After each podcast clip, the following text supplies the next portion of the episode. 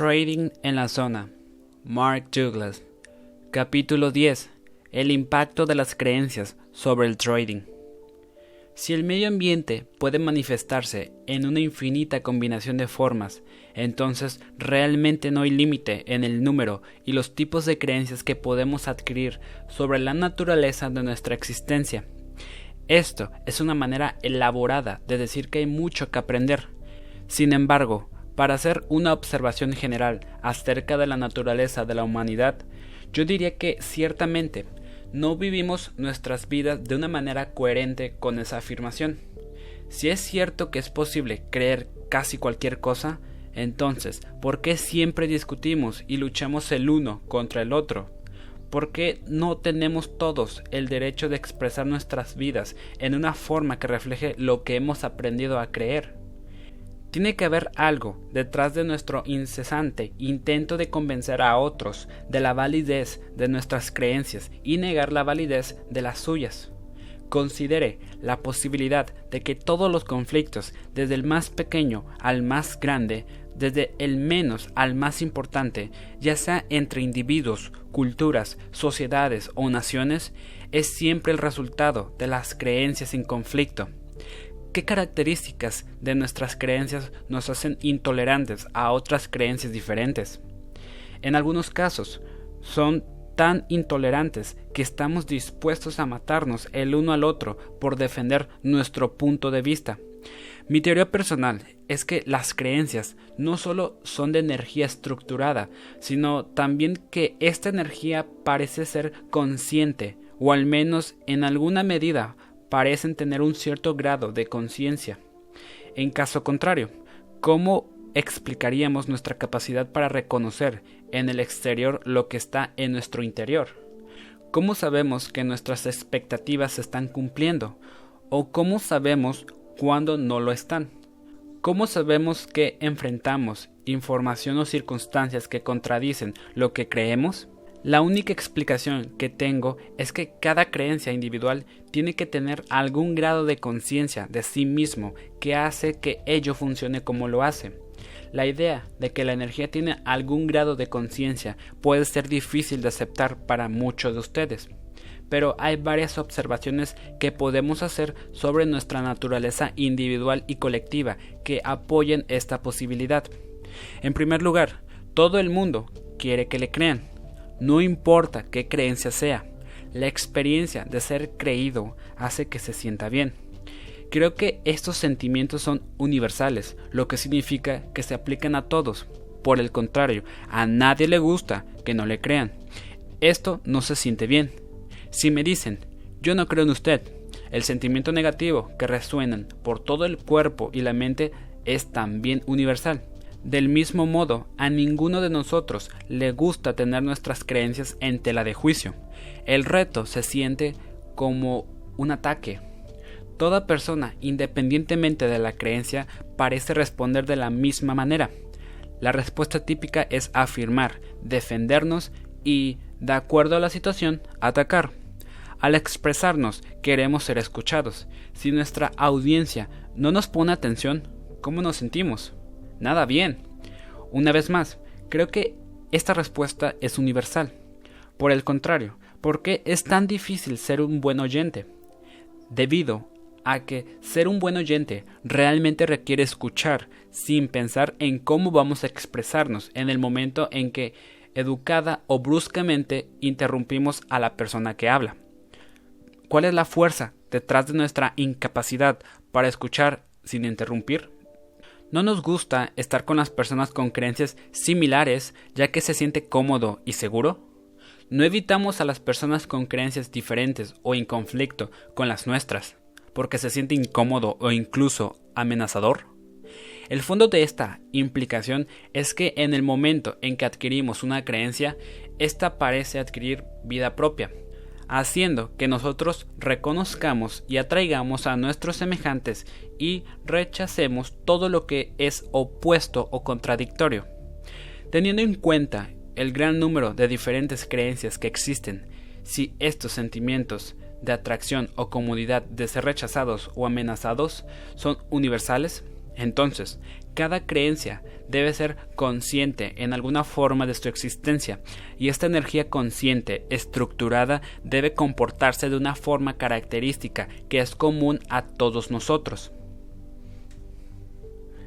La principal característica de una creencia.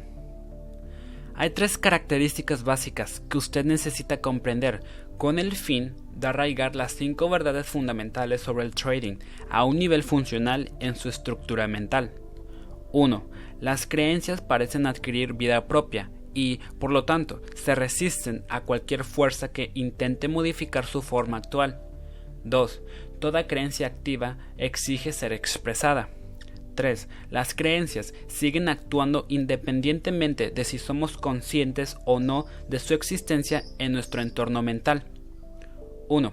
Las creencias se resisten a cualquier fuerza que intente modificar su forma actual.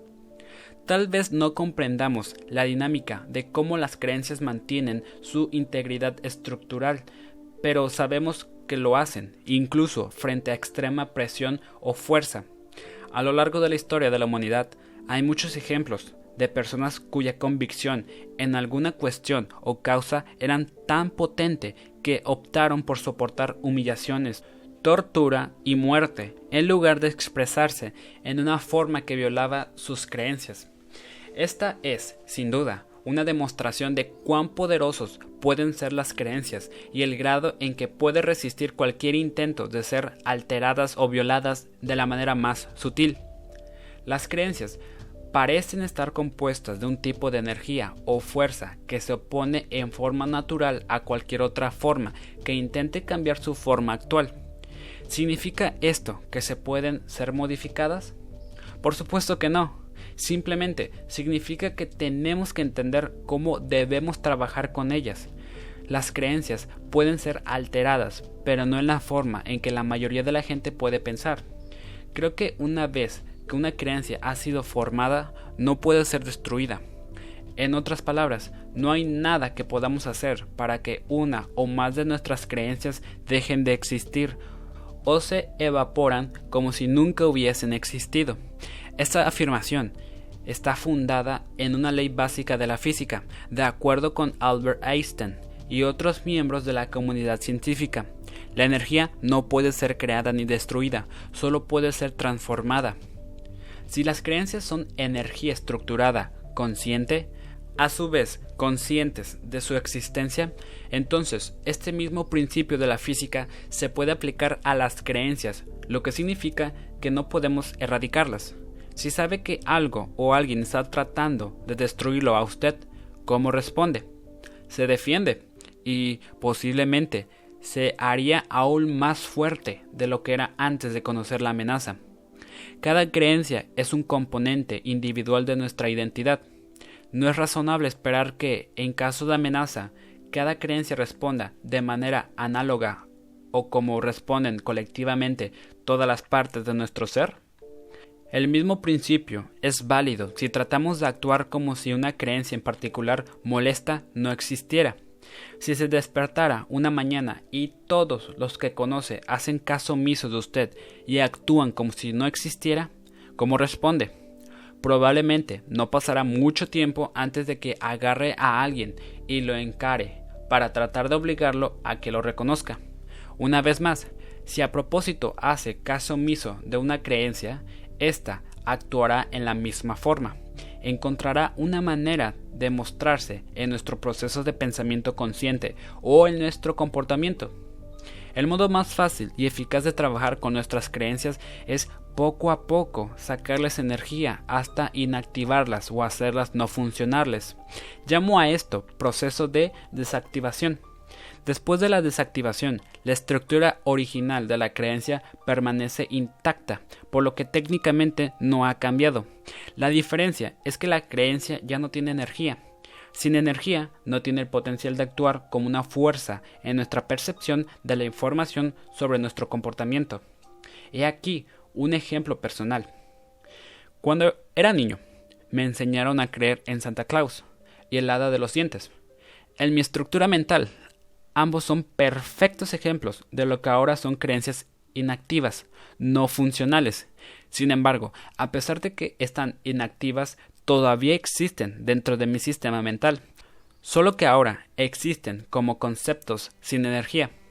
Recuerde el último capítulo, en que se define una creencia como la combinación de experiencia sensorial y palabras que forman un concepto de energía. La energía puede salir de la idea, pero el concepto en sí se mantiene intacto, en su forma original. Sin embargo, sin energía no tiene potencial para actuar en mi percepción de la información o en mi comportamiento.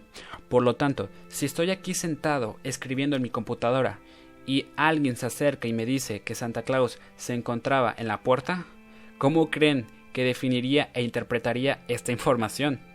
La trataría como irrelevante o una broma, por supuesto. Sin embargo, si tuviera cinco años y mi madre me dice que Santa Claus se encontraba en la puerta, sus palabras al instante hubiesen liberado en mí un derroche de energía positiva que me hubiese obligado a saltar y correr a la puerta tan rápido como pudiera. Nada habría sido capaz de detenerme, hubiera superado cualquier obstáculo en mi camino. Un día, mis padres me dijeron que Santa Claus no existe. Por supuesto, mi primera reacción fue la incredulidad. Yo no creía en ellos, ni tampoco quería creer en ellos. Finalmente, me convencieron. Sin embargo, el proceso de convencerme no destruyó mi creencia en Santa Claus, ni terminó con ella. Simplemente drenó toda la energía de la creencia y la transformó en un concepto no funcional, inactivo acerca de cómo funciona el mundo. No estoy seguro a dónde fue toda esa energía, pero sé que alguna parte de la misma fue transferida a la creencia de que Santa Claus no existe. Ahora tengo dos distinciones contradictorias acerca de la naturaleza del mundo que existen en mi sistema mental. 1. Existe Santa. 2. Santa no existe. La diferencia entre ellos está en la cantidad de la energía que contienen. La primera no tiene prácticamente ninguna energía y la segunda tiene mucha energía. Por lo tanto, desde una perspectiva funcional, no existe contradicción o conflicto. Planteo que es posible inactivar una creencia y a continuación activar cualquier otra, a pesar del hecho de que todas las creencias parecen resistirse a cualquier fuerza que modifique su forma actual. El secreto para cambiar de manera efectiva nuestras creencias se encuentra en comprender esto y en consecuencia creer que realmente no cambiemos nuestras creencias, sino que simplemente transferimos la energía de un concepto a otro. Esto es más útil para ayudarnos a cumplir nuestros deseos o lograr nuestros objetivos. 2. Toda creencia activa exige ser expresada. Las creencias se dividen en dos categorías, básicas, activas e ignativas. La distinción entre las dos es simple.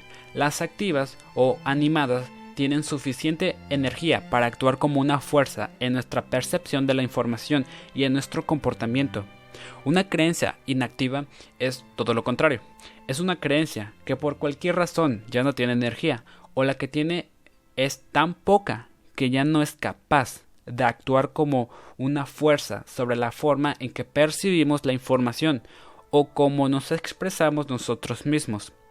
Cuando digo que todas las creencias activas demandan ser expresadas, no quiero dar a entender que cada creencia en nuestro entorno mental está exigiendo expresarse de manera simultánea.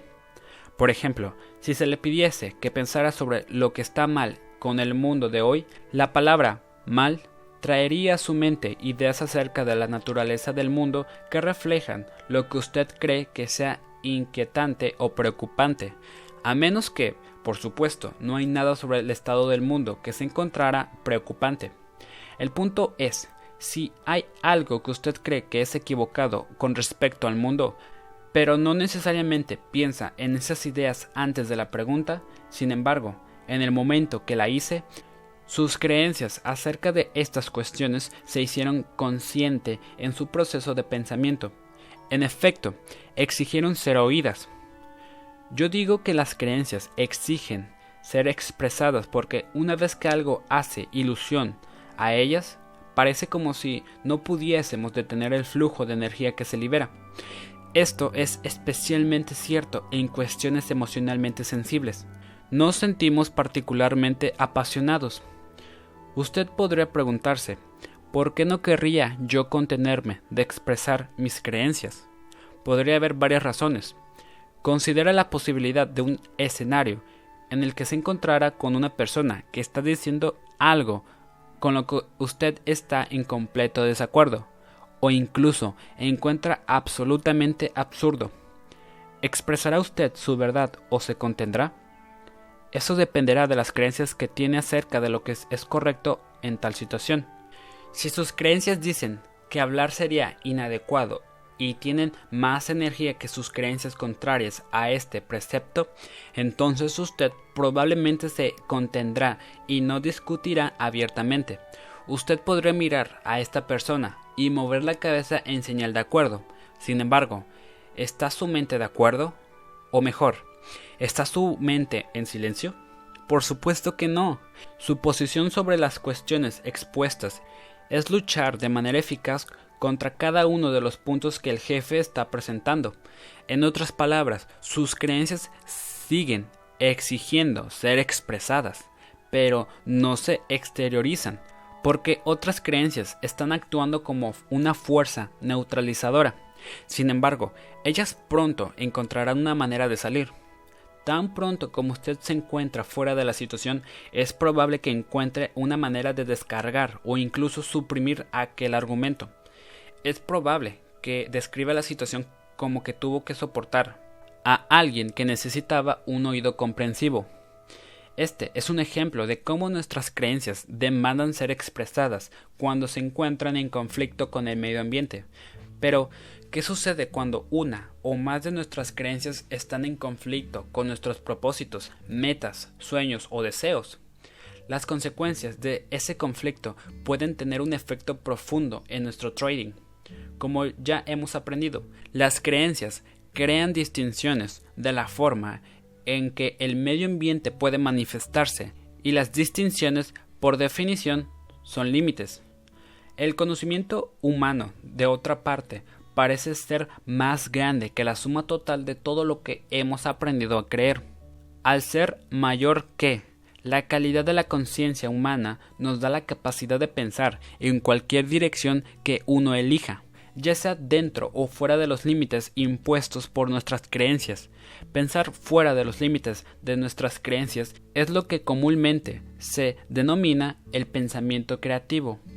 Cuando deliberadamente elegimos hacer una pregunta sobre nuestras creencias y deseamos sinceramente una respuesta, preparamos las mentes para recibir una brillante idea, inspiración o solución a la pregunta formulada. La creatividad por definición saca algo que automáticamente nos hace recibir ideas o pensamientos que están fuera de todo lo que ya existe en nuestra mente racional como una creencia o un recuerdo. Por lo que yo sé, no hay consenso entre los artistas, inventores, religiosos o comunidades científicas en cuanto a de dónde proviene exactamente la información creativamente generada. Sin embargo, lo que sabemos es que la creatividad parece ser ilimitada y sin fronteras. Si hay algún límite en el modo en que podemos pensar, ciertamente no lo han encontrado todavía. Considere la asombrosa velocidad a la que la tecnología se ha desarrollado en los últimos 50 años. Cada invención o desarrollo en la evolución de la humanidad nació en la mente de las personas que estaban dispuestos a pensar fuera de los límites dictados por lo que habían aprendido a creer. Si todos nosotros tenemos la inherente capacidad de pensar creativamente, entonces también tenemos la posibilidad de encontrar lo que yo llamo una experiencia creativa. Yo defino una experiencia creativa como experimentar algo nuevo o fuera de los límites impuestos por nuestras creencias. Podría ser una nueva visión, algo que nunca hemos visto antes, pero que a partir de la perspectiva del medio ambiente ha estado siempre allí. O podríamos experimentar un nuevo sonido, olor, sabor o sensación táctil. Experiencias creativas tales como pensamientos creativos, inspiraciones, corazonadas o ideas brillantes pueden producirse en forma sorpresiva o pueden ser el resultado de una búsqueda consciente. En cualquier caso, cuando la experimentamos, podemos estar frente a una de los principales dilemas psicológicos que existen.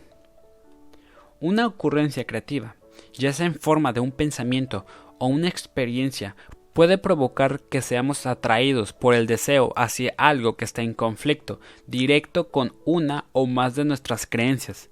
Para ilustrar el punto, vamos a volver al ejemplo del niño y el perro. Recordemos que el niño tuvo varias experiencias dolorosas con perros. La primera experiencia fue real desde la perspectiva del medio ambiente. Las otras, sin embargo, fueron el resultado de cómo su mente procesa la información. El resultado final es que experimenta miedo cada vez que encuentra un perro. Supongamos era muy niño cuando tuvo su primera experiencia con carga negativa a medida que crece, comienza a asociar palabras específicas y conceptos con sus recuerdos, lo que formará una creencia acerca de la naturaleza de los perros. Sería razonable asumir que él ha adoptado la creencia de que todos los perros son peligrosos. Con el uso de la palabra todos, la creencia del niño queda estructurado de una manera que asegure que va a evitar todos los perros. Él no tiene ninguna razón para cuestionar esta creencia, porque cada experiencia ha confirmado y reforzado su validez. Sin embargo, él y todos los demás en el planeta somos susceptibles a tener una experiencia creativa. En circunstancias normales, el niño hará todo lo posible para asegurarse de que no se va a encontrar con un perro. Pero, ¿y si algo inesperado y no deseado se produce? Supongamos que el niño está caminando con sus padres y como resultado se siente seguro y protegido. Ahora, supongamos que él y sus padres caminan hacia una esquina ciega y no pueden ver lo que está al otro lado. De pronto se encuentran una escena en la que varios niños de aproximadamente la misma edad que nuestros niños están jugando con perros y además es evidente que algunos se divierten bastante. Esta es una experiencia creativa el niño se enfrenta con la indiscutible información de que lo que él cree acerca de la naturaleza de los perros no es cierto. ¿Qué pasa ahora? En primer lugar, la experiencia no provino de la conciencia del niño. Él no tomó voluntariamente la decisión de exponerse a sí mismo a la información que contradecía lo que él creía era la verdad. Podemos llamar a esto una experiencia creativa inadvertida, porque el entorno exterior le obligó a enfrentar otras posibilidades que no creía existieran. En segundo lugar, la experiencia de ver a otros niños que juegan con perros y estos no les hacen daño, lleva a su mente a un estado de confusión. Después que la confusión pasa, ¿cómo empezará a aceptar la posibilidad de que no todos los perros son peligrosos? Varios escenarios son posibles. Ver durante algún tiempo a otros niños de su misma edad jugando con los perros podría inducir al niño a querer ser como los otros niños y divertirse también con los perros. Si ese es el caso, este inadvertido encuentro creativo ha hecho que quiera expresarse de una manera que antes no era posible creer. De hecho, la idea se veía tan remota que no se le habría ocurrido ni siquiera imaginarla. Ahora, no solo la considera, sino que la desea. ¿Será capaz de expresarse de una manera compatible con su deseo? La respuesta a esta pregunta es una cuestión de energía dinámica. Hay dos fuerzas en el niño que están en conflicto directo una con la otra y que compiten por expresarse. Su convicción de que todos los perros son peligrosos y su deseo de divertirse y ser como los demás niños pequeños. Lo que vaya a ser la próxima vez que encuentre un perro será determinado por la que tenga más energía, su creencia o su deseo. Dada la intensidad de la energía en su creencia de que todos los perros son peligrosos, podemos suponer razonablemente que su convicción tendrá mucho más energía que su deseo. Si ese es el caso, entonces va a encontrar su próximo encuentro con un perro muy frustrante. A pesar de que pueda querer tocar mascotas o un perro, se encontrará que no puede interactuar con ellos de ninguna manera. La palabra todos en su convicción actúa como una fuerza paralizante que le impide el cumplimiento de su deseo. Él podría ser perfectamente consciente del hecho de que el perro es un animal doméstico, no es peligroso y no le hará daño, pero no será capaz de tocar una mascota hasta que el equilibrio de la energía en favor de su deseo lo recomiende. Si el niño realmente quiere interactuar con los perros, tendrá que superar su miedo. Esto significa que va a tener que desactivar su convicción de que todos los perros son peligrosos para que pueda adquirir una creencia acerca de los perros que sea más coherente con su deseo. Sabemos que los perros pueden expresarse en una amplia variedad de formas, de amistad o en forma desagradable, aunque un porcentaje pequeño de ellos cae en esta desagradable categoría. Una creencia buena que el niño pueda adoptar sería algo así como la mayor parte de los perros son amistosos, pero algunos pueden ser tacaños y repugnantes. Esta creencia le permitiría aprender a reconocer las características y patrones de comportamiento que le dirán con qué perros se puede jugar y cuáles evitar. Sin embargo, la cuestión más amplia es ¿cómo puede el chico desactivar la creencia de que todos los perros son peligrosos para que pueda superar su miedo.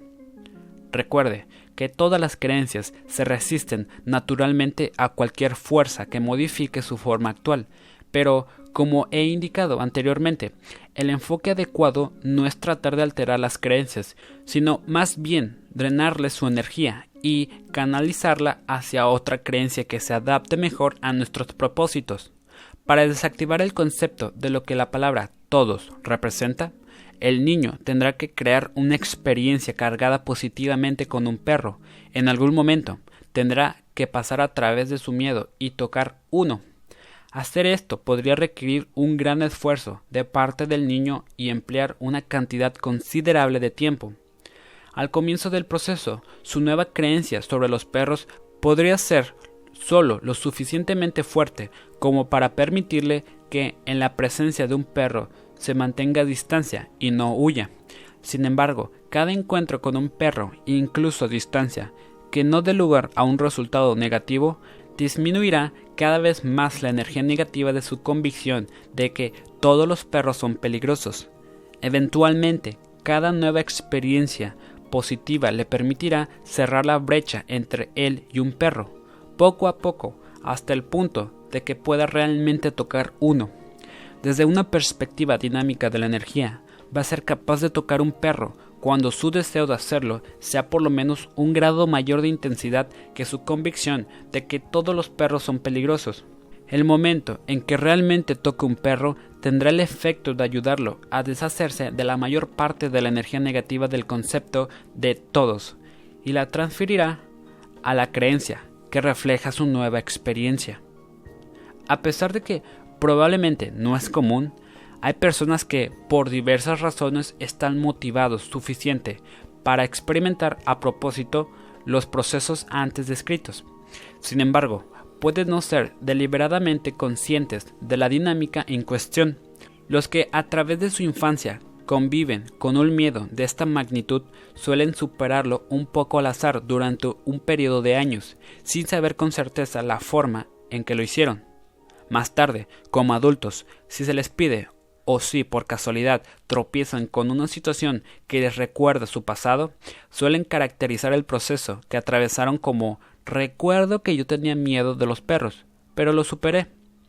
El resultado final de la primera hipótesis fue que el muchacho trabajó a través de su temor para desactivar la limitación de sus creencias acerca de la naturaleza de los perros. Esto le permitió expresarse en una forma que él considera satisfactoria y que de otro modo habría sido imposible. El segundo escenario que podría resultar de la inadvertida experiencia creativa con los perros es que no le traiga la posibilidad de jugar con un perro. En otras palabras, él se preocuparía menos por ser como otros niños e interactuar con perros. En este caso, su creencia de que todos los perros son peligrosos y su nueva hipótesis de que todos los perros no son peligrosos existirán en su sistema mental como conceptos contradictorios. Este es un ejemplo de lo que yo llamo una contradicción activa. Cuando dos creencias activas están en directo conflicto unas con otras exigiendo expresarse, en este ejemplo, la primera creencia existe en un nivel fundamental, en el entorno mental del niño, con mucha energía cargada negativamente. La segunda creencia está en un nivel más superficial y tiene muy poca energía cargada positivamente. La dinámica de esta situación es interesante y sumamente importante. Hemos dicho que nuestras creencias controlan nuestra percepción de la información. En circunstancias normales, el niño habría sido perceptivamente ciego a la posibilidad de interactuar con los perros, pero la experiencia de ver a otros niños jugando con ellos creó un concepto de carga positiva en su entorno mental de que no todos los perros son peligrosos y algunos pueden ser amigos. Sin embargo, no ha hecho nada para desactivar el todos en su creencia de que todos los perros son peligrosos. Y por lo que sé, las creencias no tienen capacidad para desactivarse a sí mismas. Como resultado, las creencias existen en nuestro entorno mental desde el momento en que ellas nacen hasta el momento en que nos morimos, a menos que conscientemente tomemos medidas para desactivarlas. Sin embargo, en este escenario el niño no lo desea y en consecuencia no tiene ninguna motivación para pasar a través de su miedo. Por lo tanto, el niño se queda con una contradicción activa, donde sus creencias mínimamente cargadas positivamente de que no todos los perros son peligrosos le da la capacidad de percibir la posibilidad de jugar con un perro, pero su creencia poderosamente cargada negativamente de que todos los perros son peligrosos aún le provoca la existencia de un cierto nivel de miedo cada vez que se encuentra un perro, para causarle temor, porque en algo este miedo se verá compensado por las otras creencias, pero será sin duda un miedo suficiente para causarle un gran malestar. La capacidad de ver y, en consecuencia, saber que una situación no es peligrosa, pero al mismo tiempo nos encontramos inmovilizados por el miedo, puede ser bastante desconcertante si no entendemos que el resultado de pensar creativamente o de tener una experiencia creativa inadvertida no necesariamente tiene energía suficiente para convertirse en una fuerza dominante en nuestro entorno mental. En otras palabras, nuestro nuevo conocimiento o descubrimiento podría muy bien tener suficiente energía para actuar como una fuerza creíble sobre nuestra percepción de la información, lo que nos lleva a percibir las posibilidades de que otro modo serían invisibles pero tal vez no tienen suficiente energía para actuar como una fuerza que modifique adecuadamente nuestro comportamiento. Al hacer esta afirmación, me apoyo en la hipótesis que se necesita más energía para expresarnos que la cantidad de energía necesaria para observar algo. Por otra parte, los nuevos conocimientos y pensamientos al instante y sin esfuerzo se convierten en fuerzas dominantes si no hay nada dentro de nosotros que entre en conflicto con ellos. Pero si hay creencias en conflicto y no estamos dispuestos a desactivarlas, especialmente si están cargadas negativamente, entonces su actuación con lo que hemos descubierto será una lucha tal vez imposible. Lo que acabo de describir es el dilema psicológico que prácticamente todos los traders tienen que resolver. Digamos que usted tiene una firme comprensión de la naturaleza de las probabilidades y como resultado sabe que el próximo trade es simplemente otro de una serie de operaciones que tienen un resultado probable. Sin embargo, usted todavía tiene miedo a poner el próximo trade o usted todavía es susceptible de cometer varios de los errores del trading basados en el miedo que se han discutido en los capítulos anteriores. Recuerde que la causa subyacente del temor es la probabilidad de definir e interpretar la información sobre el mercado como una amenaza. ¿Cuál es la fuente de nuestro potencial miedo para interpretar la información del mercado como una amenaza? Nuestras expectativas. Cuando el mercado genera información que no se ajusta a lo que esperamos, las fluctuaciones de los altos y bajos de los ticks parecen tomar la calidad de una amenaza. En consecuencia, experimentamos miedo, estrés y la ansiedad. ¿Y cuál es la fuente subyacente de nuestras expectativas? Nuestras creencias.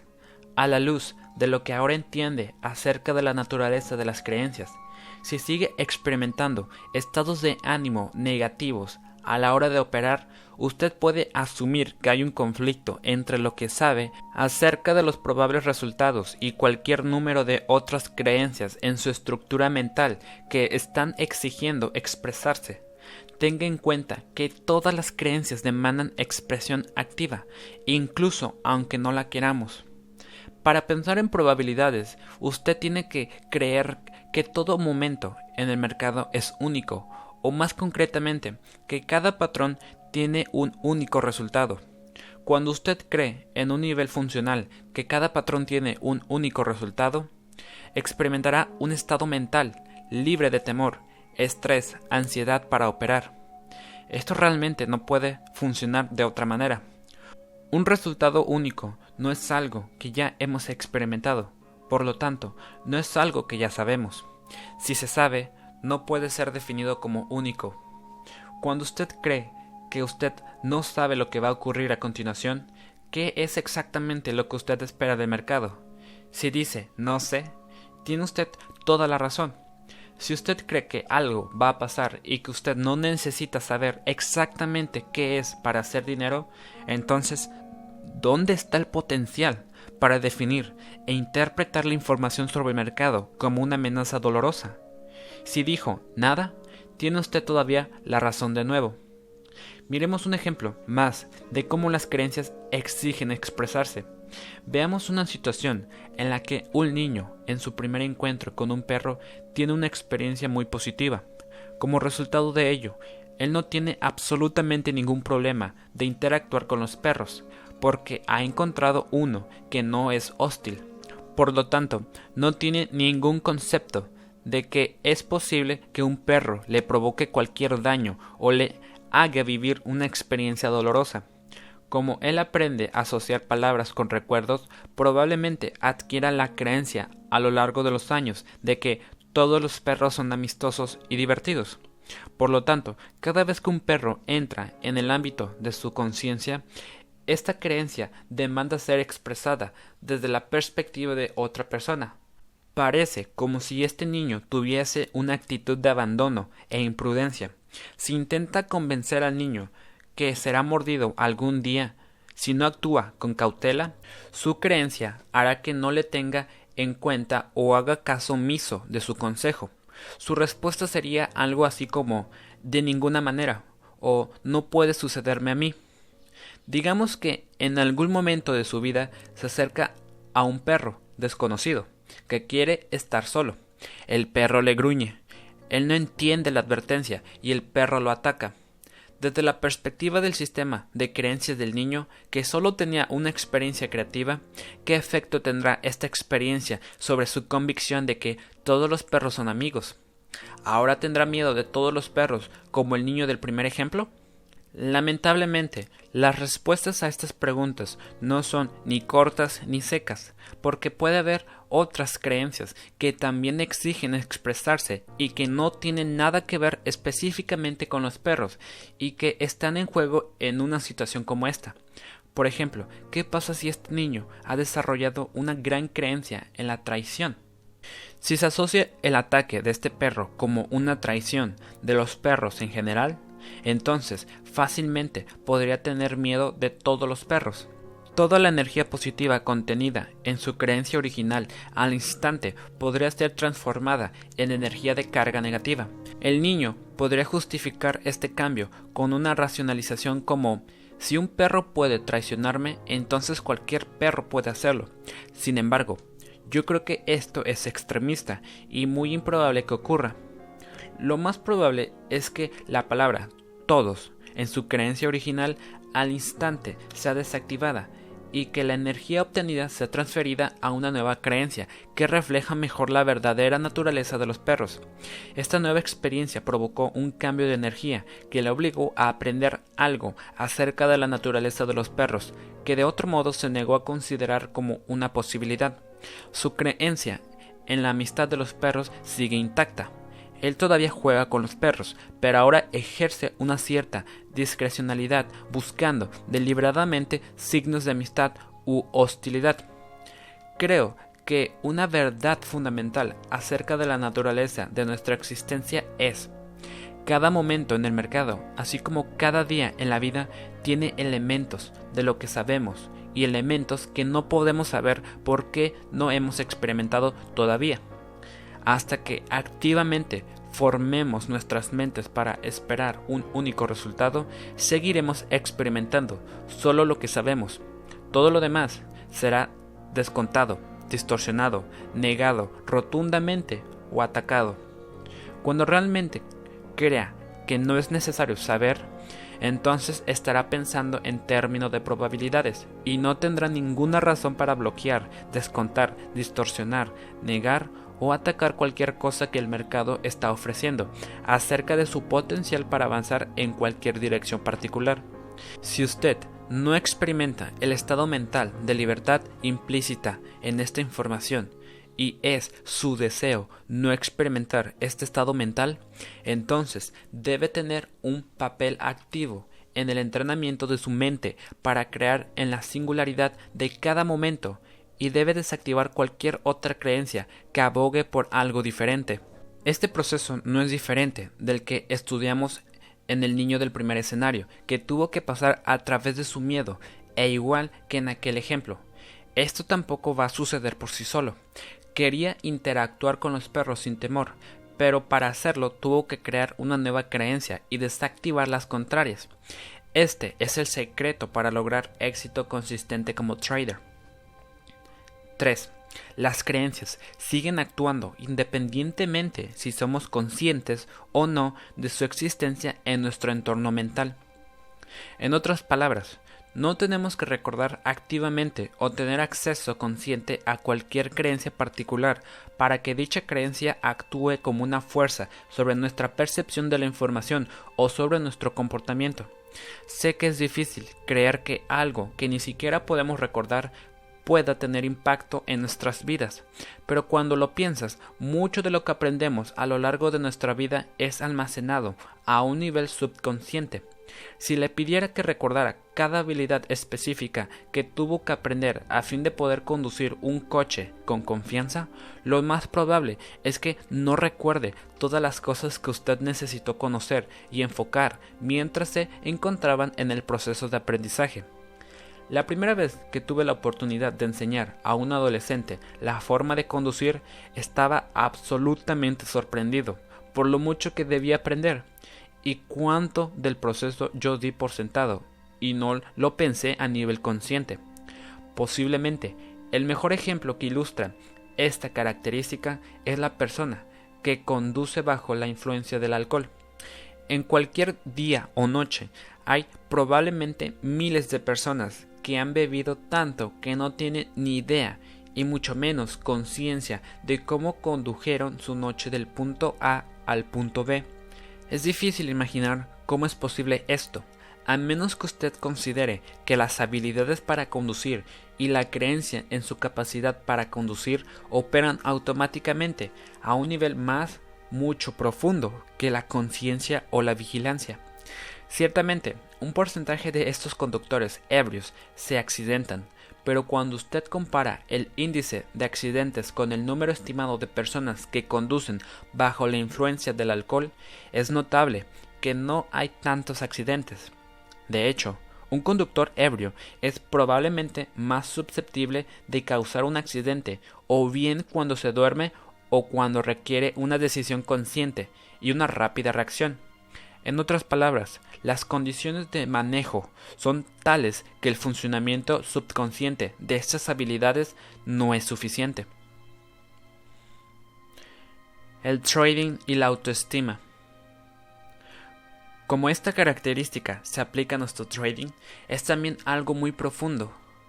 El entorno comercial nos ofrece un campo ilimitado de oportunidades para acumular riqueza, pero solo porque el dinero está disponible y podemos percibir la posibilidad de conseguirlo, no significa necesariamente que nosotros tengamos un ilimitado sentido de autoestima. En otras palabras, podría haber una gran diferencia entre la cantidad de dinero que deseamos para nosotros mismos, lo mucho que se puede percibir y lo mucho que realmente creemos que nos merecemos. Todo el mundo tiene un sentido de autoestima, la forma más sencilla de describir Este sentido es hacer la lista de cada creencia activa, tanto consciente como inconsciente, que tiene el potencial de actuar en contra de la acumulación o el logro de mayores niveles de éxito y prosperidad. Compare la energía de las creencias positivamente cargadas contra la energía de las creencias negativamente cargadas. Si usted tiene más carga positiva que energía que aboga por el éxito y la prosperidad que carga negativa de energía que se opone de ellos, entonces usted tiene un sentido positivo de autoestima. De lo contrario, usted tiene un sentido negativo de autoestima. La dinámica de cómo estas creencias interactúan la una con la otra no es así tan sencillo como lo estoy haciendo ver. De hecho, puede ser tan compleja que podría tomar años de sofisticado trabajo mental organizarlas y clasificarlas. Lo que hay que saber es que es casi imposible crecer en cualquier entorno social y no adquirir algunas creencias cargados negativamente que abogarán en contra del éxito o la acumulación de grandes sumas de dinero. La mayoría de estas creencias autosaboteadoras han sido largamente olvidadas y operan a un nivel subconsciente, pero el hecho de que pueda haberse olvidado de ellas no significa que hayan sido desactivadas. ¿Cómo podemos adquirir creencias autosaboteadoras? Lamentablemente es muy fácil. Probablemente la forma más común es cuando un niño participa en alguna actividad que un padre o maestro no quiere que él haga y el niño por error se hiere a sí mismo. Muchos padres, para reafirmar su posición sobre los hijos, responden a una situación como esta diciendo, esto no habría sucedido si tú no lo merecieras, o me desobedeciste, y mira lo que pasó, Dios te castigó.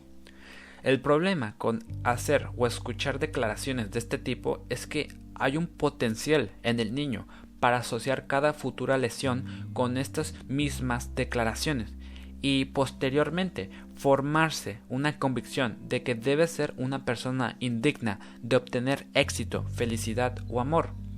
Algo sobre lo que nos sentimos culpable puede tener un efecto negativo sobre nuestro sentido de autoestima.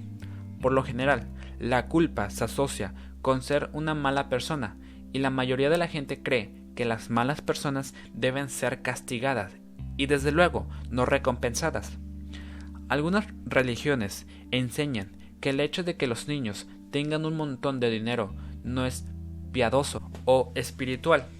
Hay personas que creen que hacer dinero en cierta forma está mal, aunque puede ser perfectamente legal y moral desde la perspectiva de la sociedad. Una vez más, usted no puede tener guardado un recuerdo de algo que se pondría en contra de su éxito, pero esto no significa que lo que usted aprendiera no va a tener algún efecto. La forma en que estas creencias de autosabotaje subconsciente se manifiestan en nuestro trading es generalmente en forma de errores en el enfoque o la concentración, por lo que cualquier número de errores de trading, como poner una compra en vez de una venta o viceversa, permiten que se distraiga o que salgan de la pantalla solo para darse cuenta cuando regrese que se perdió el ground trading del día. He trabajado con muchos traders que alcanzaron distintos niveles de éxito constante, pero no podían romper ciertos umbrales para mejorar sus ganancias. Descubrieron una invisible, pero muy real barrera similar a un proverbial techo de cristal que muchas mujeres ejecutivas experimentan en el mundo ejecutivo. Cada vez que esos traders tocaban la barrera, experimentaban un importante bajón independientemente de las condiciones del mercado. Sin embargo, cuando se les preguntó acerca de lo que sucedía por lo general, culparon a la mala suerte de su repentina mala racha o a los caprichos del mercado. Es interesante que, por lo general, creaban una curva de ganancias en constante aumento a veces durante un periodo de varios meses, que siempre llegaba a un mismo punto y se devolvía. Yo describo este fenómeno psicológico como una zona negativa. Si mágicamente el dinero puede fluir en las cuentas de un trader cuando está en la zona, Así de fácilmente puede perderse si él está en una zona negativa, donde las cuestiones no resueltas de autoestima misteriosamente actúan sobre su percepción de la información y sobre su comportamiento.